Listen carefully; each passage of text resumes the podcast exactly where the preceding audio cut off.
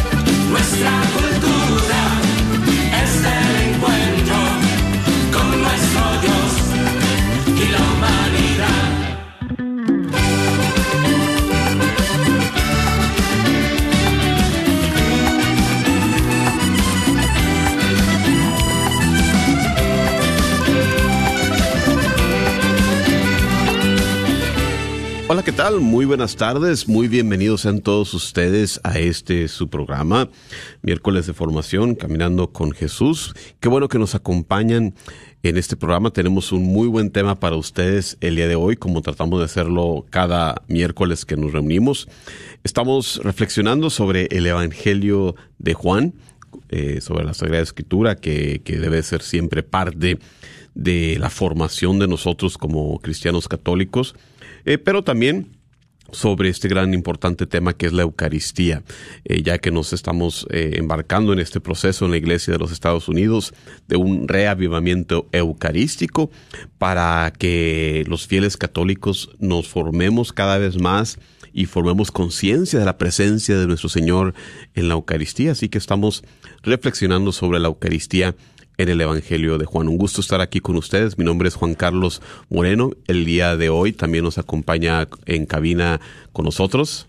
Patricia Vázquez. Muchísimas gracias por acompañarnos como siempre en los controles. Y vamos a comenzar, como lo hacemos usualmente, como es debido, con una breve oración para disponernos a abrir nuestros corazones y nuestra mente a esta enseñanza. En nombre del Padre, del Hijo y del Espíritu Santo. Damos gracias, Señor Padre Todopoderoso, por tu presencia entre nosotros, por acompañarnos, por guiarnos, por tantos dones que tú nos das. Eh, no menor de ellos, el don de tu palabra que nos has dejado en las Sagradas Escrituras, escritas por uh, tantos autores inspirados por el Espíritu Santo, para revelarnos lo que tú quieres darnos a conocer para nuestra salvación. Te damos gracias también por el gran don de la presencia de tu Hijo Jesucristo entre nosotros, desde esa encarnación que nos disponemos a celebrar, ahora preparándonos con el adviento. Nos disponemos a celebrar su llegada en el tiempo, su primera llegada, así como también nos preparamos para esa segunda venida hacia el final de los tiempos. Te pido más nuestro Santo Espíritu sobre nosotros para iluminar nuestro camino, para aprender todo lo que tú quieras que aprendamos en estos momentos de reflexión. Y todo esto lo pedimos en el nombre de nuestro Señor Jesucristo, nuestro Señor. Amén. En nombre del Padre, del Hijo y del Espíritu Santo. Y muchas gracias una vez más por acompañarnos. Vamos a darle comienzo, como lo hacemos, con una breve reflexión del magisterio de la Iglesia, de uno de los papas, para después eh, embarcarnos una vez más en donde nos quedamos con el Evangelio de Juan hacia el final del eh, capítulo 6.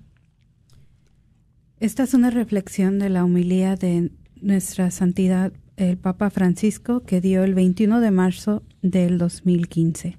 Dice el Evangelio de Juan capítulo 7 nos presenta una escena ambientada en el templo de Jerusalén, al final de la fiesta judía de las tiendas, después de que Jesús proclamara una gran profecía, revelándose como fuente de agua viva, es decir, el Espíritu Santo. Entonces la gente, muy impresionada, se puso a discutir acerca de él. También hoy la gente discute sobre él. Algunas están entusiasmados y dicen que es de verdad el profeta. Alguno incluso afirma, este es el Mesías, pero otros se oponen porque dicen, el Mesías no viene de Galilea, sino de la estirpe de David, de Belén.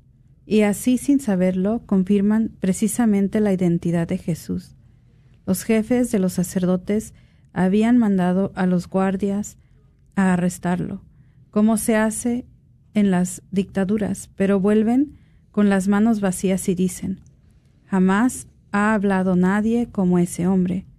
He aquí la voz de la verdad, que resuena en esos hombres sencillos.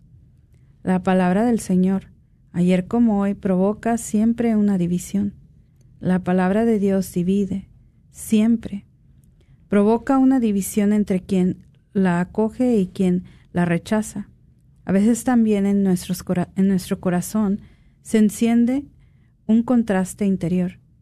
Esto sucede cuando advertimos la fascinación, la belleza y la verdad de las palabras de Jesús, para el mismo tiempo las rechazamos porque nos cuestionan, nos ponen en dificultad y nos cuesta demasiado observarlas.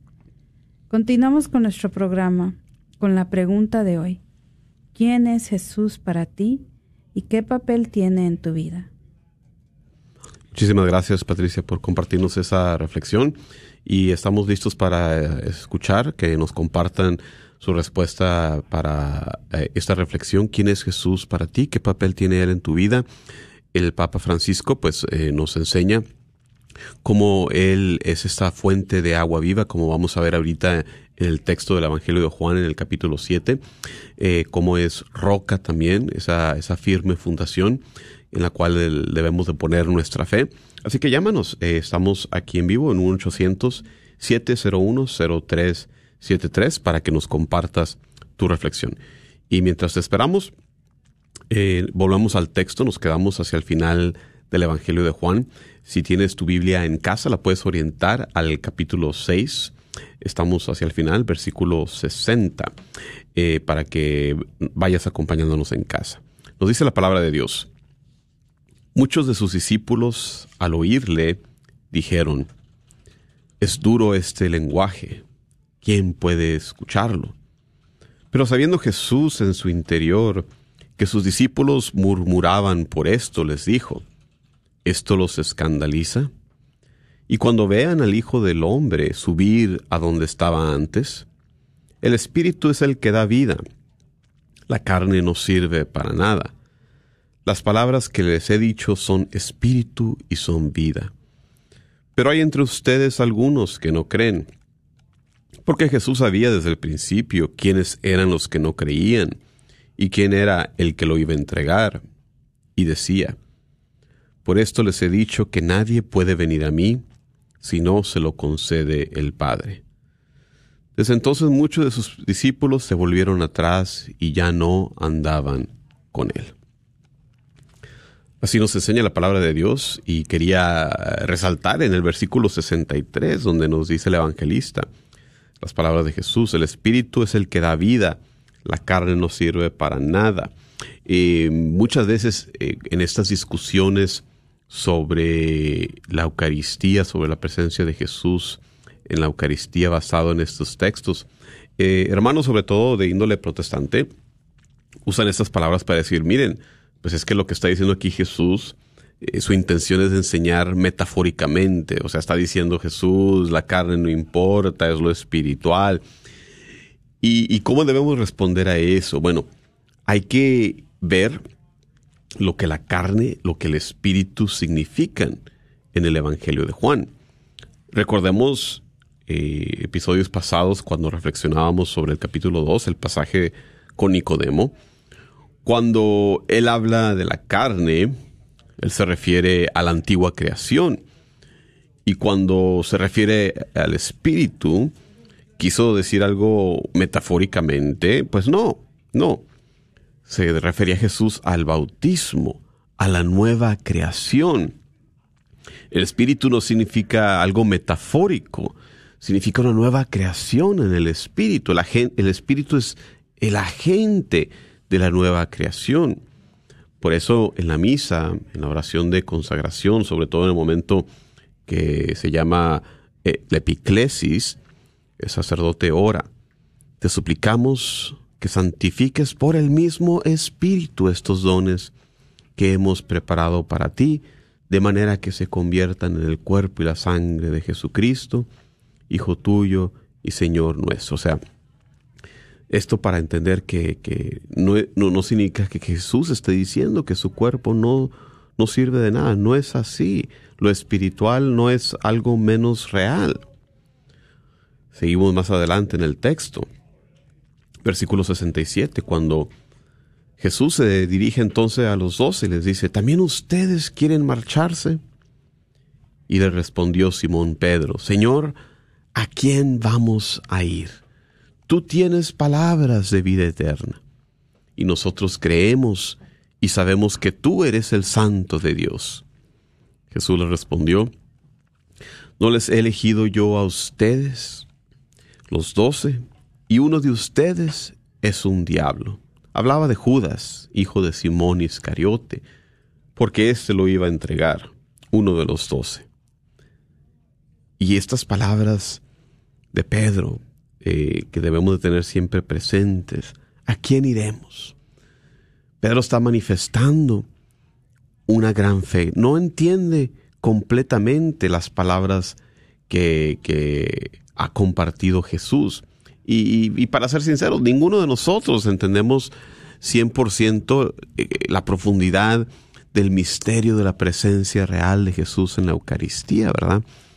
Pero es su fe la que sostiene a Pedro con estas palabras es como si Pedro estuviera diciendo, no lo entiendo completamente, Señor, pero si esto tú lo dices, lo acepto.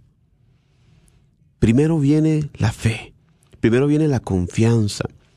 Por eso, si, si retornamos al inicio de, este capítulo 6, Jesús comienza su discurso eucarístico hablando de creer, hablando de tener confianza en Él. Se requiere tener esa fe que, viene de Dios, que es donde Dios. Por eso eh, leemos en el versículo 65, nadie puede venir a mí si no se lo concede el Padre. La fe es un don de Dios, no la podemos comprar, no la podemos adquirir de otra manera, sino como regalo de Dios. Y nosotros entonces, como fieles católicos, si compartimos esta creencia de la presencia de Cristo en la Eucaristía, pues es causa de regocijo, es causa de, de arrodillarnos y darle gracias a Dios, porque nos ha dado ese don de la fe, que, que como Pedro no lo podemos entender eh, por completo, pero sí que podemos crecer en ese entendimiento cada vez que leemos la Sagrada Escritura, escuchando estos programas, haciendo lecturas eh, teológicas, eh, es la manera en que podemos profundizar en este misterio de la Eucaristía.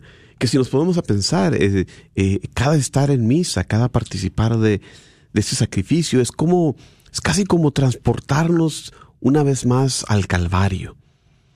Y la manera que nos transportamos al Calvario es también transportarnos al cielo. Si lo comparamos con, el otro texto de Juan en el Apocalipsis, de cómo él veía un cordero de pie como si fuera sacrificado. La manera en que Jesús nos trae su sacrificio es a través de su cuerpo resucitado, que no es solamente un cuerpo terrenal. La antigua creación que tomó en la encarnación, sino ahora la nueva creación de su cuerpo resucitado. El cuerpo antiguo fue destruido, así como también el templo original había sido eh, destruido y el segundo templo, que era el templo en tiempos de Jesús, también había sido destruido. El cuerpo resucitado de Jesús trae las marcas de la crucifixión. Su cuerpo resucitado lleva en sí la evidencia de este sacrificio. Y este es el cuerpo que recibimos sacramentalmente en la Eucaristía. Jesús nos da su cuerpo desde el cielo como ese nuevo maná. Y así como el maná original era alimento diario, también nosotros, hermanos y hermanas, si, si así lo deseamos, podemos recibir su cuerpo y su sangre en la Eucaristía diario. Esto es lo que Jesús quería decirle a sus discípulos cuando les dice en el versículo 62. Y cuando vean al Hijo del Hombre subir a donde estaba antes, o sea, refiriéndose a, su, resurrección y a su futura ascensión al cielo. La clave aquí es que la Eucaristía es su cuerpo resucitado que asciende al cielo, al templo del cielo, y desde ahí lo ofrece. Él, él nos visita, Él viene a la tierra, Él está con nosotros en cada misa, en cada Eucaristía. Eh, la manera en que la iglesia lo, lo explica en la transustanciación, nos enseña que en este cambio la sustancia del pan y vino cesan y lo que queda entonces, tras las palabras de oración del sacerdote y la acción del Espíritu Santo, lo que queda es el cuerpo y la sangre de Cristo con las apariencias de pan y vino. Así como el cielo y la tierra de la antigua creación pasarán, así el pan y el vino pasan a ser ahora cuerpo y la sangre de Cristo. Su cuerpo antiguo se transforma, se transustancia en el cuerpo resucitado en la nueva creación. Y para nosotros por eso es tan importante participar de esta Eucaristía, que es el volver a presentar, representar sacramentalmente ese sacrificio de Jesús. Y queremos recordarles que no dejen de reportarse con nosotros para compartir su testimonio de, de, quién es Jesús para ustedes, qué papel toma Jesús en su vida, llamándonos al 1-800-701-0373. Y aquí en el Evangelio de Juan nos está dando imágenes como de Jesús como pan de vida.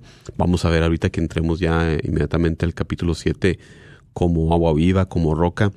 ¿Qué imagen tiene para ti más importancia en tu, en tu, en tu vivencia espiritual, Pati? ¿Qué, eh, ¿En cuál te refugias más? ¿Cuál es quizás tu, tu imagen de más referencia?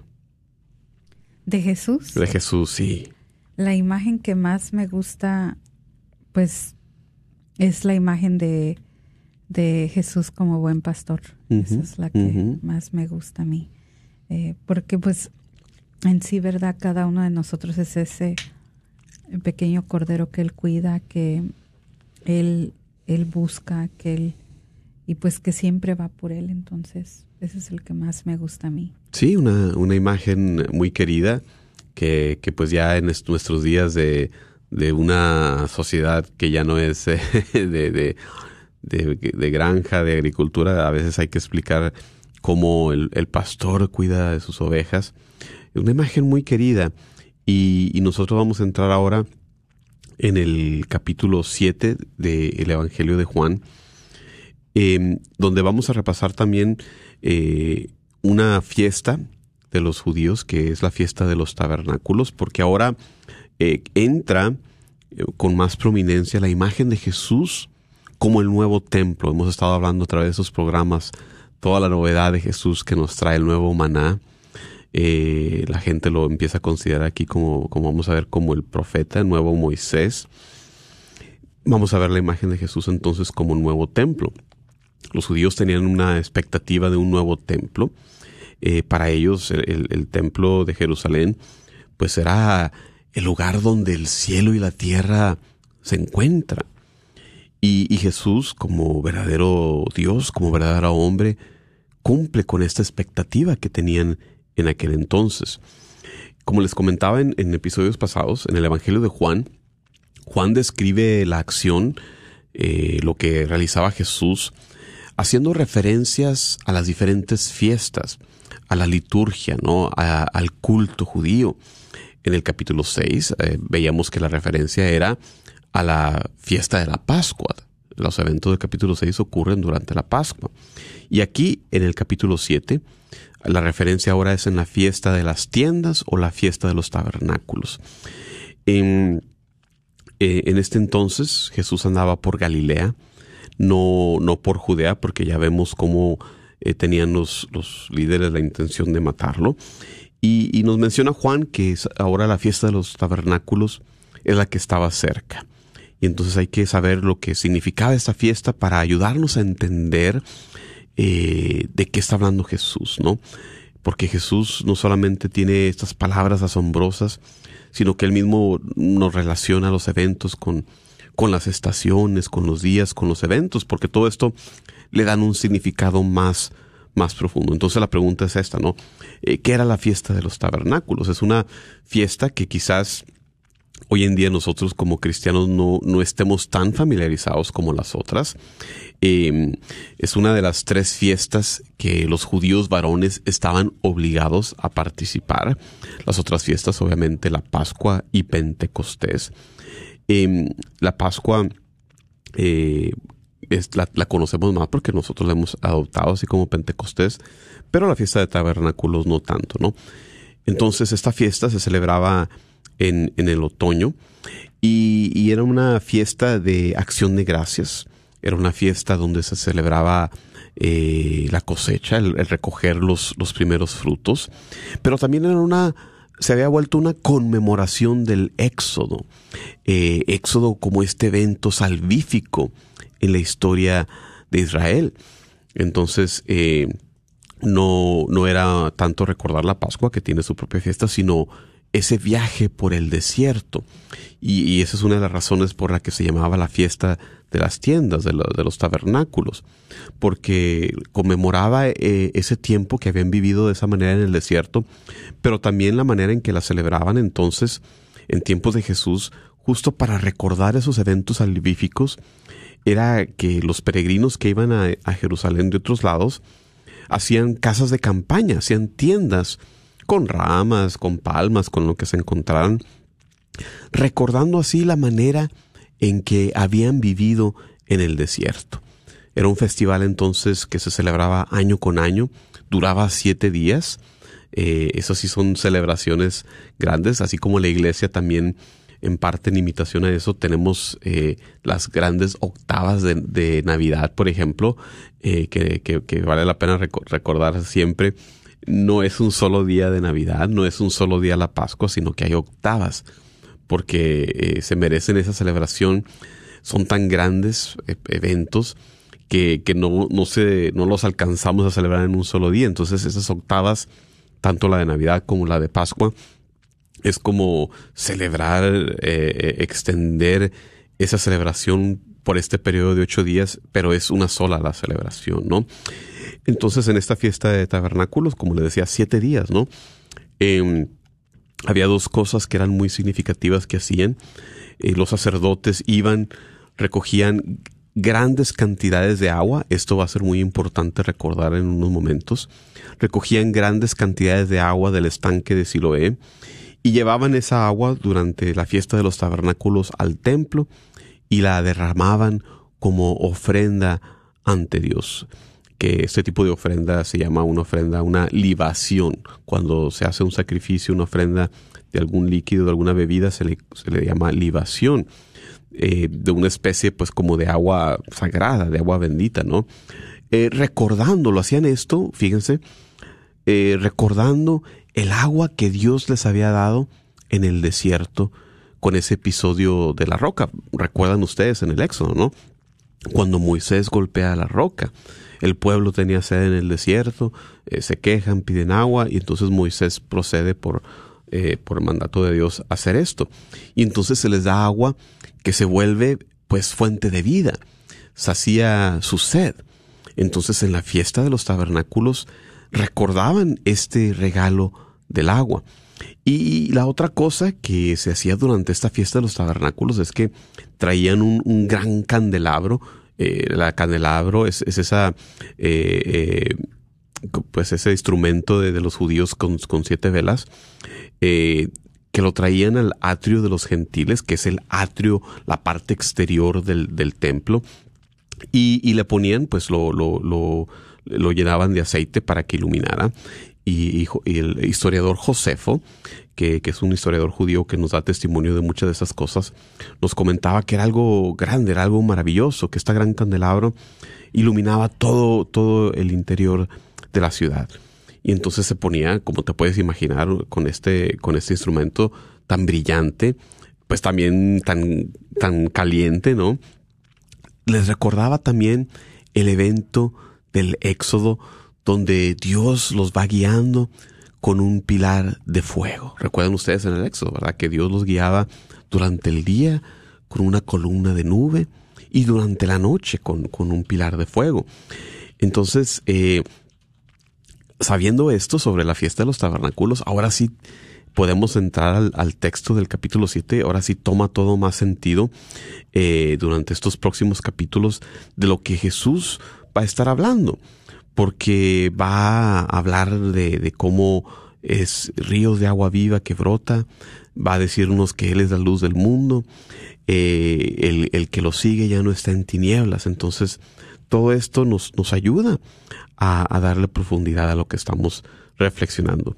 Y te recordamos, no dejes de, de llamarnos a compartir tu, tu, testimonio, tu experiencia de, de, de, de, cómo ves tú a Jesús en tu vida, qué papel tiene, qué imagen quizás es la que más te, te atrae de Jesús. Lo estamos aquí viendo como, como agua viva, como roca, eh, entre las muchas otras imágenes cristológicas que, que, nos ofrecen las Sagradas Escrituras y la Iglesia para nuestra reflexión. 1-800-701-0373 para que nos compartas tu reflexión.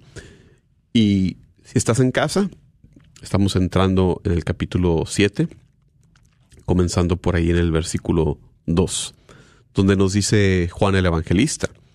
Pero se acercaba la fiesta judía de las tiendas y le dijeron sus hermanos, Sal de aquí y vete a Judea, para que también tus discípulos vean las obras que haces, pues nadie actúa en secreto cuando quiere ser conocido. Si haces estas cosas, muéstrate al mundo. Es que ni siquiera sus hermanos creían en él. Entonces le dice Jesús, Todavía no ha llegado mi tiempo. En cambio su tiempo siempre está a mano. El mundo no puede odiarlos, a mí sí me aborrece, porque doy testimonio de que sus obras son perversas. Suban ustedes a la fiesta, yo no subo a esa fiesta, porque aún no se ha cumplido mi tiempo. Dicho esto, se quedó en Galilea. Pero después de que sus hermanos subieron a la fiesta, entonces él también subió, no manifiestamente, sino de incógnito. Y aquí vale la pena recalcar en este pasaje, recordarles ese punto apologético que en el versículo 3, cuando las Sagradas Escrituras mencionan a los hermanos de Jesús, nosotros sabemos que se está refiriendo pues más bien a sus parientes, ¿verdad? Eh, la iglesia en su tradición y el testimonio unánime de los padres de la iglesia sabemos que nuestra madre, la siempre, la siempre Virgen María, nos referimos precisamente con ese título, no tuvo hermanos eh, por parte de, María, sino que eh, partiendo desde la cultura de Jesús no había palabra otra para describir estas otras relaciones de parentesco, sino simplemente hermanos, ¿no? Y, y, estos parientes son los que les dicen, ¿verdad? Ve a Jerusalén, muéstrate a toda la gente, ¿no? Que se haga público, que se haga de manifiesto lo que haces. Y es que durante estas fiestas, como lo mencionamos, estas tres fiestas venía muchísima gente a Jerusalén, porque todo varón judío eh, eh, estaba obligado a, visitar la ciudad para estas grandes fiestas. Entonces había muchos peregrinos en la ciudad por esta fiesta. Y, y lo que dice no, no es por fe, no, no es por otra cosa, sino para tratar de ridiculizarlo, ¿verdad? No, no, no, no están ellos eh, pidiendo eso por fe de ninguna manera, ¿no? Y la respuesta de Jesús en el versículo 8, donde les dice, suban ustedes, yo no subo, porque no se ha cumplido aún mi tiempo. Eh, noten ustedes, interesantemente, eh, siempre cuando se menciona que uno va de visita hacia Jerusalén, siempre usan ese término, siempre es un, una subida, siempre es ascender, eh, tanto geográficamente porque como ustedes saben, Jerusalén está en un monte, entonces de, de, está en un lugar elevado, entonces de donde quiera que, que tú te aproximes a la ciudad, siempre va a conllevar una subida. Por eso siempre uno sube a la ciudad santa de Jerusalén.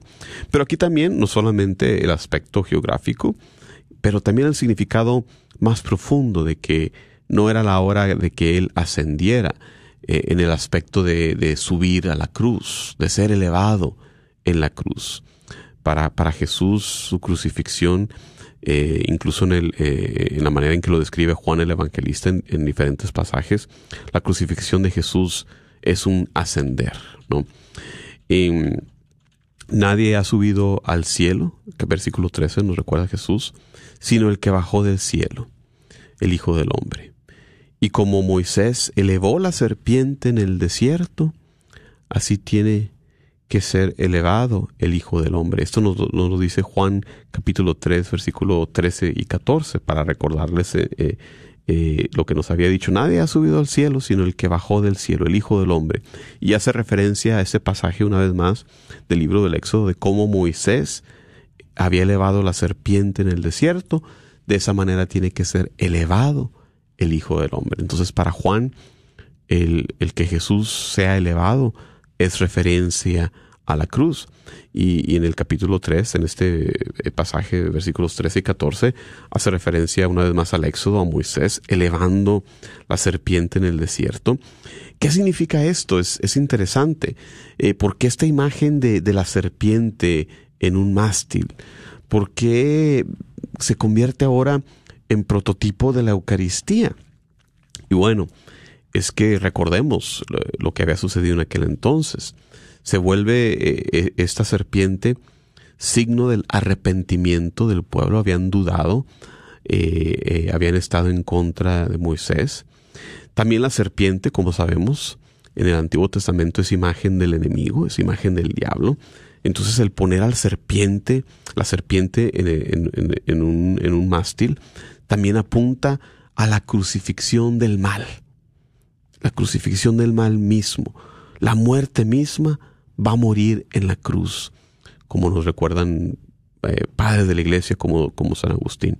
Y finalmente, pues Jesús triunfa sobre la muerte en la cruz. Así que hace, hace referencia a estos, estos pasajes.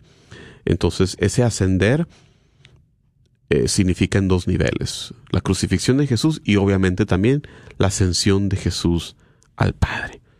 Eh, cuando Jesús dice no voy a ascender todavía, está hablando de su crucifixión, no de que no iba a ir a la fiesta, sino de que más bien no es el tiempo todavía de que, de que padeciera su crucifixión. Eh, seguimos en el capítulo 7, estamos ahora en el eh, versículo 37. El último día de la fiesta, el más solemne, Jesús, puesto en pie, gritó, Si alguno tiene sed, que venga a mí y beberá. El que cree en mí, como dice la Escritura, de su seno correrán ríos de agua viva. Esto lo decía refiriéndose al Espíritu que iban a recibir los que creyeran en Él, porque aún no había Espíritu, pues todavía Jesús no había sido glorificado. Entonces vemos aquí las implicaciones de conectar la fiesta de, de las tiendas donde se rocía esa agua. Ahora tiene más sentido lo que dice aquí Jesús. Si alguno tiene sed, que venga a mí y beberá. Cumpliendo la escritura que dice, de su seno correrán ríos de agua viva. Ese, esa agua surgiendo del costado del templo que leemos en las Sagradas Escrituras lo cumple Jesús al ser traspasado su costado. Nos dicen las Escrituras que brotan sangre y agua de su costado. Entonces para nosotros la enseñanza de la iglesia es que aquí está la fuente de los sacramentos, el agua del bautismo con la sangre de la Eucaristía. Eh, por eso se vuelve tan importante para nosotros el, el reflexionar sobre, sobre estos pasajes. Versículo 40, mucha, muchos entre la gente que le habían oído estas palabras decían, este es verdaderamente el profeta. Otros decían, este es el Cristo. Pero otros replicaban, ¿acaso va a venir de Galilea el Cristo? ¿No dice la Escritura que el Cristo vendrá de la descendencia de David y de Belén, el pueblo de donde era David? Se originó pues una disensión entre la gente por causa de él. Algunos de ellos querían detenerlo, pero nadie le echó mano. Vemos como la gente no están seguros de, quién es Jesús, no están seguros de su identidad, de quién se trata. Eh, lo, pero lo que vemos es que sí entienden de que se trata del el profeta, del nuevo Moisés, porque el Moisés original les había dado de esa agua para beber. Y, estas palabras pues nos remontan una vez más lo que habíamos dicho, la, profecía del profeta Zacarías, de ese nuevo templo del cual brotaría agua viva. Lo pueden ver por ahí en el eh, capítulo 14 del libro del profeta Zacarías, así como también el profeta Ezequiel, por ahí en su capítulo 47 eh, tiene mención de, de estos eventos. Vemos cómo tiene, empieza a tomar sentido esa imagen de Jesús como templo si el templo es Cristo, que, Jesús mismo nos da esa imagen, ¿verdad? Eh, destruyan este templo y yo lo levantaré en tres días, ¿verdad? Entonces no nos la estamos inventando. Jesús nos da esta imagen de él mismo como el templo. Si Jesús, si él es el templo, el agua que brota de él en su crucifixión eh, es esa agua viva eh, que habían visto los profetas que, que habían eh, nos habían adelantado lo que iba a ocurrir, ellos lo habían visto en esa visión. Em, entonces, eh, en el Antiguo Testamento, como habíamos dicho, ese pasaje del libro de Números, capítulo 20, donde esa serpiente era levantada, em, estaba eh, Dios tratando con su pueblo, dando este, este castigo por la falta de fe, por el rechazo que el pueblo le había dado a este don del maná. Recuerden ustedes, remóntense, repasen en casa el capítulo 20 del libro de Números. Ellos habían rechazado ese maná que como vemos era prefiguración ahora de Cristo, que, aquí están rechazando esa agua, están rechazando esa roca que es también era prototipo de, de Cristo. Todas estas imágenes de sed, de agua que brotaba, apuntan hacia esa sed que, que tiene el pueblo, pues por la Eucaristía. Y, otra imagen eh, que a veces se nos hace raro como cómo es que Cristo es, es roca. ¿Qué significa esta imagen de Cristo como roca? Pues San Pablo, San Pablo mismo, si, si, si necesitamos explicación, nos la da en, en, su primera carta a los Corintios, capítulo 10. San Pablo nos dice, no quiero que ignoren, hermanos, que nuestros padres estuvieron todos bajo la nube y todos atravesaron el mar. Y todos fueron bautizados en relación con Moisés, en la nube y en el mar. Y todos comieron el mismo alimento espiritual, y todos bebieron la misma bebida espiritual, pues bebían de la roca espiritual que les seguía. Y la roca era Cristo. Así que ahí tienen a nadie más que a San Pablo mismo explicándonos cómo esa roca que fue golpeada eh, en aquel entonces por Moisés y de la cual brotó agua, pues se trata de, una, un anticipo, una prefiguración de Cristo. Y este evento también nos explica aquí San Pablo, que, eh, es lo que enseña la iglesia, que es lo que les recuerdo a, a, los catequistas que participan en, en la formación eh, bautismal para padres, que, que este evento del éxodo, esta salida, este paso por el agua, aquí lo que nos dice aquí Pablo, fueron bautizados en relación con Moisés. Por eso eh, es tan importante también eh, al compartir con, con, estos padres que van a bautizar a sus hijos cómo toda la historia de la salvación se, se configura. Y, desde aquel entonces Dios tenía ya ese plan, sacando a su pueblo, pasando por las aguas del mar. Nos dice aquí eh, Pablo se vuelve un tipo de bautismo, es un prototipo del bautismo, ¿no? Entonces, todo esto es, es tan importante para nuestras consideraciones. Entonces, eh, hermanos de mano, no dejen de, reportarse con nosotros para que eh, nos vayan compartiendo cuál es eh, su respuesta a la pregunta que tenemos para ustedes el día de hoy. ¿Quién es Jesús para ustedes en su vida?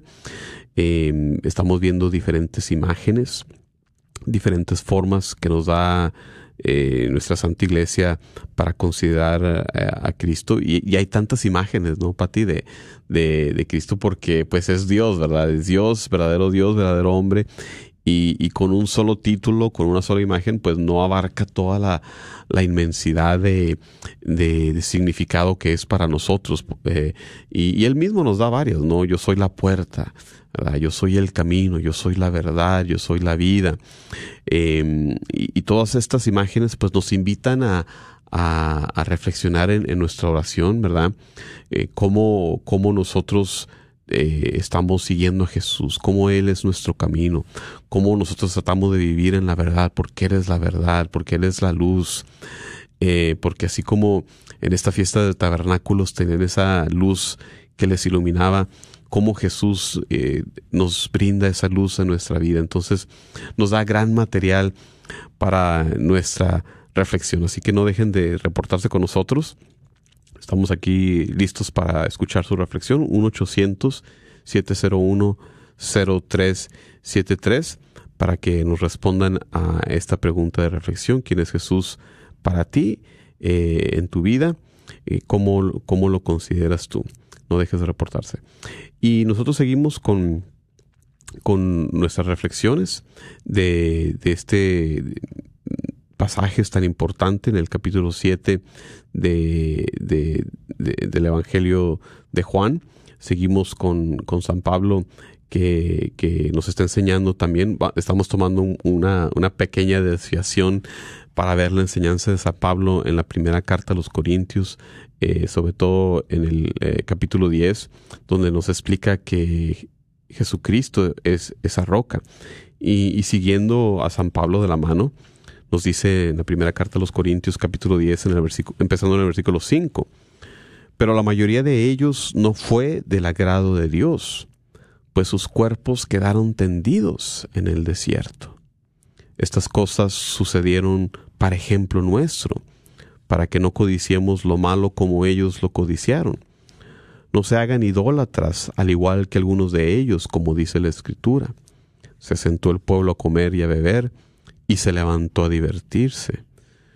Ni forniquemos como algunos de ellos fornicaron y cayeron muertos veintitrés mil en un solo día.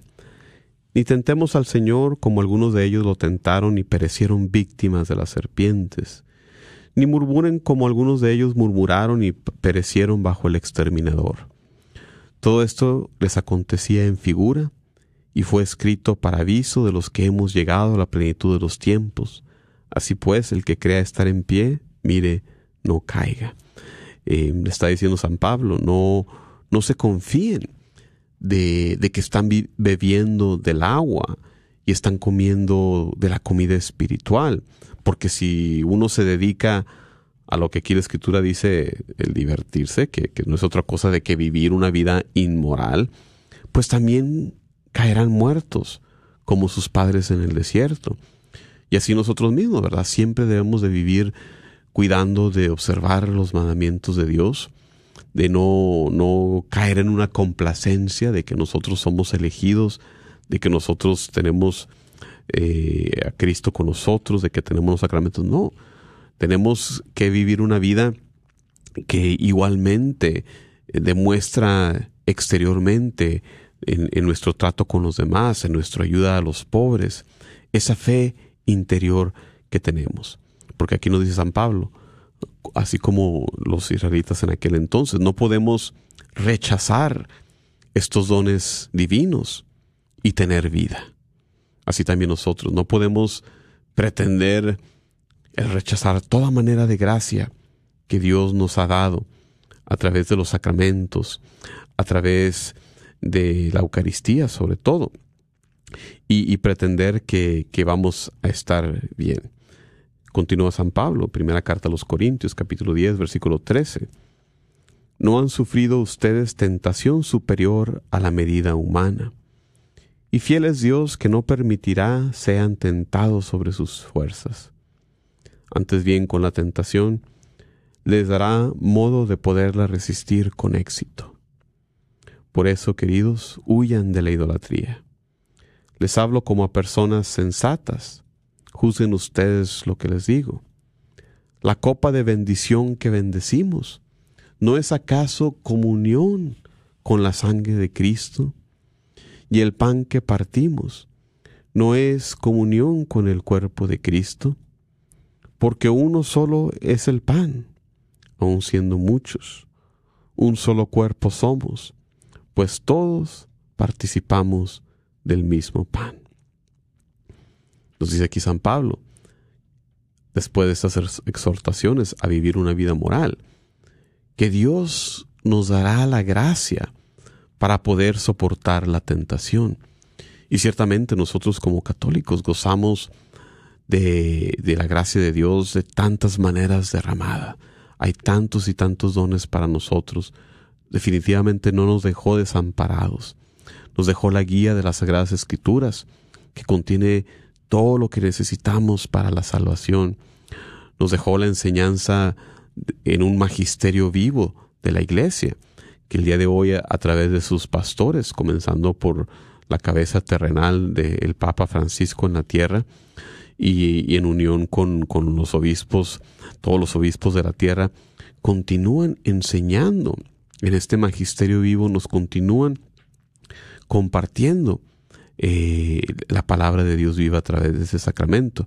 Y unidos a, ellos, pues están todos los sacerdotes, incluso catequistas, cuando estamos nosotros participando también en esta enseñanza de compartir la, el Evangelio y la enseñanza de la Iglesia, nos unimos también a esta a este ministerio de la palabra que comparte. Entonces, Dios nos ha dado todo tipo de, tesoros, todo tipo de gracias, sobre todo la Eucaristía, sobre todo el bautismo, sobre todo también en, el sacramento de la reconciliación que, nos purifica de los pecados. Entonces, aquí estamos viendo eh, que quería tomar esta desviación porque aquí en estos textos es donde San Pablo nos, nos enseña bien explícitamente la realidad del cuerpo y la sangre de Jesús en la Eucaristía.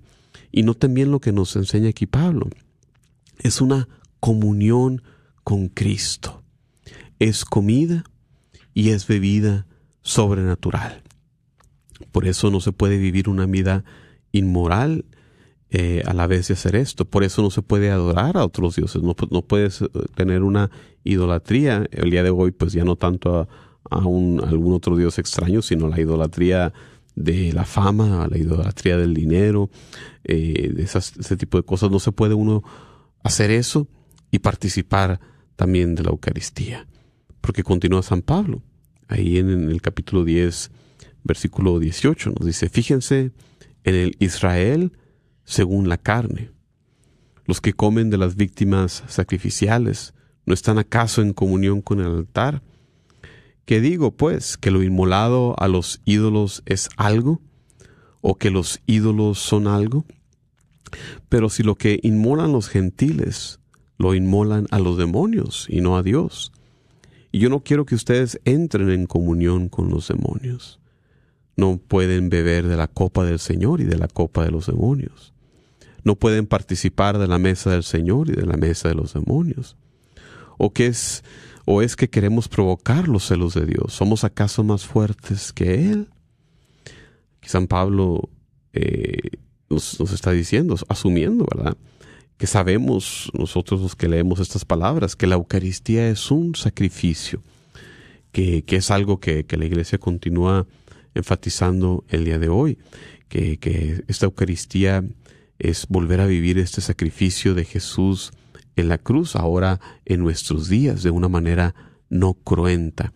Por eso eh, eh, el participar en la misa eh, es, un, es, un, pues como, como, como esa película que hay, no sé si la, las has visto, Pati, el, el, gran milagro, ¿no? Donde es muy bonita esa, esa, esa película animada porque te, te demuestra así en carne viva la, reali- la realidad de lo que es participar en, en la misa, ¿no? Lo, rezamos y se vuelve a veces eh, algo cotidiano. eh, decir, por ejemplo, cuando se introduce eh, eh, el canto del Santo, Santo, Santo, que junto con los ángeles nos unimos a, a este canto. Entonces se nos olvida a veces, ¿no? La grandeza de, este acto que, que tenemos la dicha de participar, que, que nuestro Dios nos ha dejado como medio en el cual ofrecemos nuestro culto. Se nos olvida que, que es un deber como cristianos y, no solamente como cristianos, sino como criaturas de Dios. Es nuestro deber como seres creados por Dios de darle todo honor, toda honra a Dios y, esto y la misa, el, este celebración de la Eucaristía la manera en que nosotros reconocemos nuestro estado de criaturas. Eh, es una adoración a Dios, es un culto a Dios y eso significa reconocer pues que yo no soy Dios, que Dios es Dios y yo no lo soy. Y entonces requiere pues esa humildad que a veces nos falta, ¿no? Tanto de nosotros padecemos de, esa egolatría de, querer nosotros ponernos en el lugar de Dios. Entonces el participar de la Eucaristía cada domingo, que es lo que nos, nos pide la iglesia, y tan frecuentemente como sea posible, diario, si, podemos, si queremos hacerlo, es un constante recordarnos, ¿no? Que Dios es Dios y yo no lo soy. Eh, por eso es medicina espiritual. Eh, con las posturas mismas de la misa, Pati nos, nos, nos enseña, ¿no? Cuando, cuando se hace la plegaria eucarística, cambia nuestra postura en la misa. Nos arrodillamos. Por, nuestro cuerpo mismo está diciendo, no soy digno, no soy nada, nos, nos abajamos. Incluso nuestra postura física, diciendo que lo que está sucediendo en el altar, que ese pan y vino que, que se están transustanciando ahora en el cuerpo y la sangre de Jesús, ahí está Dios, ahí está lo importante y nosotros nos abajamos. Entonces, por eso es tan importante como para nosotros y, y, sobre todo si participamos en la formación, en la catequesis, de siempre invitar a los padres a, que no dejen de, de, de, ir a misa todos los domingos, de que pues poco, poco sirve llevar a los niños a alguna formación o incluso recibir los sacramentos, si no estamos yendo cada domingo a misa. Así que eh, se vuelve una labor de la iglesia siempre el, el recordarle a las personas la importancia de este magno evento para nuestra fe, que, es la celebración de la misa, eh, que es el participar de la Eucaristía, que, no es otra cosa que el, vivir una vez más los eventos de esta Pascua de Cristo, de su pasión, su muerte, de su resurrección y su ascensión al cielo que nosotros eh, celebramos grandemente cada año en la Pascua propiamente, pero cada domingo se vuelve una Pascua pequeña. Hay que recordar que, que cada domingo es una mini Pascua eh, que, que, por, que celebramos, como, como lo dice el sacerdote, celebramos el memorial de su pasión y muerte. Entonces se vuelve bien importante eso. Por eso la insistencia de la iglesia no es una, no es una manera de control, no es, no es, una imposición. Hay mucha gente, ay, no voy a la iglesia que por esto, que por el otro, que te dicen qué hacer, que te quieren controlar. No, no es nada de eso. Es una invitación a, a tomar el propio lugar de nosotros como criaturas y rendirle culto a Dios.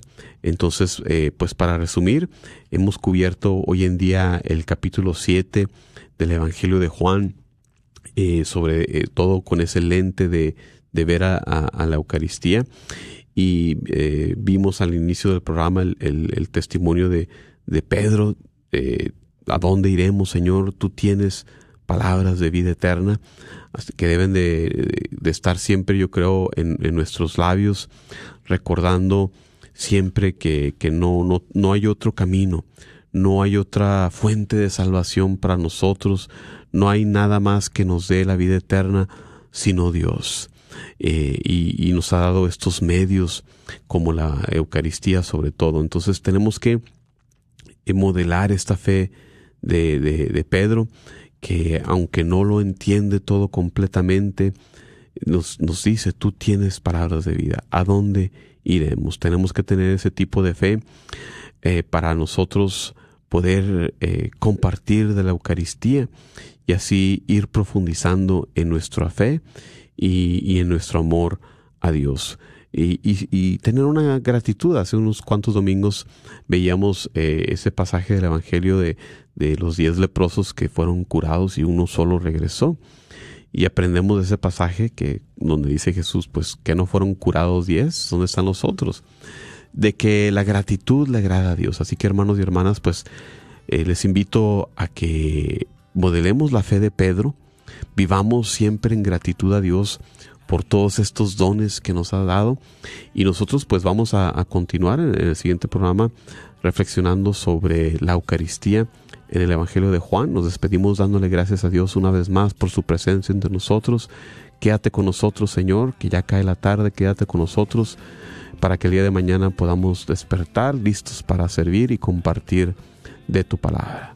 Todo esto lo pedimos en el nombre de Jesucristo nuestro Señor. Amén. del Padre y del Hijo y del Espíritu Santo. Muchísimas gracias por su presencia. Nos vemos a la próxima.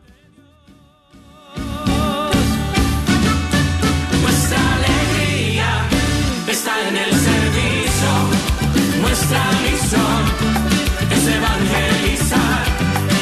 Nuestra culpa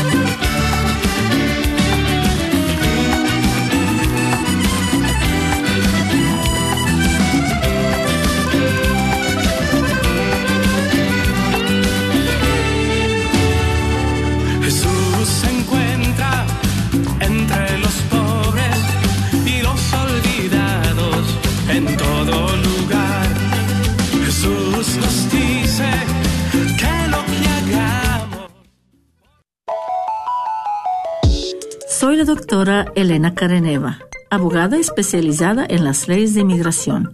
En nuestra oficina vemos a nuestro cliente como uno de nosotros, como familia. Investigamos su historial con inmigración y con las leyes penales. Después, sugerimos la solución porque parece que en 80% de los casos exitosos de nosotros, esos clientes fueron negados por inmigración o rechazados previamente por otros abogados. Si tú fuiste rechazado por otra oficina de abogados o de inmigración, llámenos al 972-446-8884. La ley de inmigración cambia constantemente. Llámenos al 972-446-8884.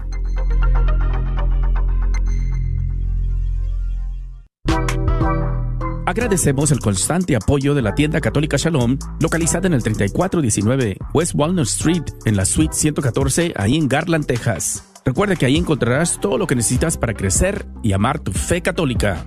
Si buscas algo en específico como un artículo religioso o libro, llámales al 214-280-3866. 214-280-3866. Carnicería y Taquería Don Cuco te invita a visitar su nueva tienda localizada en el 1518 Northwest Highway en Garland. Así es, Carnicería y Taquería Don Cuco, número 3. Ya está abierta en Garland. ¿No vives en Garland? No hay problema. Visita su local en Fay en el 2465 Interstate 30 West entre Rockwell y Roy City. Recuerda que en Don Cuco Meat Market encontrarás todo lo que necesitas para hacer tus platillos favoritos como en tu rancho. Los esperamos. Hola, soy Dr. Peralta, quiropráctico. Si usted sufre de dolores de artritis o musculares como dolores de coyunturas en el cuello, espalda o cintura, también inflamación en los hombros, manos, rodillas y pies, háblenos al 214-942-3700. 214-942-3700. Recuerde, también atendemos cualquier accidente de auto o de trabajo. 214-942-3700. Este es su patrocinio para la red de Radio Guadalupe. Oración de una mujer por su esposo. Jesús, vengo a orar por mi esposo. Es el hombre que elegí para caminar juntos hasta el final de la vida. Gracias por escuchar KJON 850 AM en la red Radio Guadalupe, radio para su alma, la voz fiel al Evangelio.